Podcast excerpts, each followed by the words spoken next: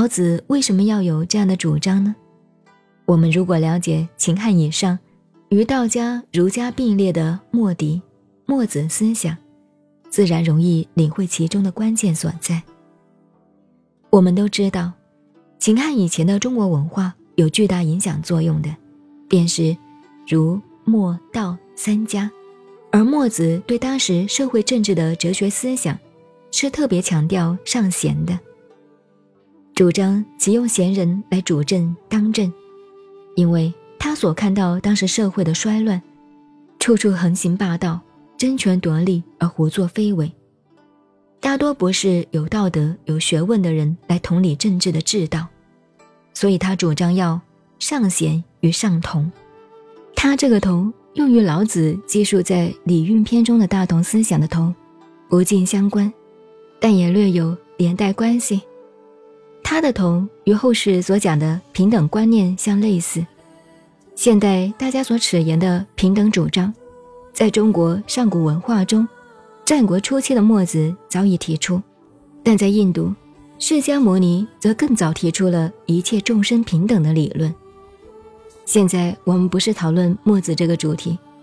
而是在这里特别注意墨子的尚贤主张为什么与儒家孟子的观念很相近。而与道家老子的思想却完全相反呢？这就是因为历史时代的演变，而刺激思想学术的异同。墨子是春秋战国时期的宋国人，宋国是殷商的后裔，而且以墨子当时宋国的国情来看，比照一般诸侯之国的衰乱，只有过之而无不及。但所以造成一个社会、一个国家。一个时代的辩论，在许多错综复杂的原因当中，最大的乱源，便是人为的人事问题。尤其是主政或者当政的人，都是小人而非君子，那么天下事，不问便可知矣。所以后世诗人有“自从鲁国山然后，不是奸人即妇人”的深长叹息。鲁国山然。是指孔子眼见由三代而到郁郁乎文哉周代的中国文化大兴，在他父母之邦的鲁国已经开始变质而衰败，周公后裔的鲁国政权又都操在奸党的手里，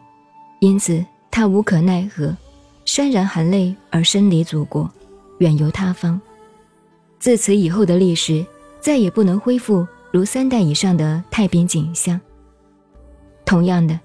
历代史实告诉我们，所有破坏社会的安定、引起历史文化一再变乱的，大概都是不是奸人即妇人所造成。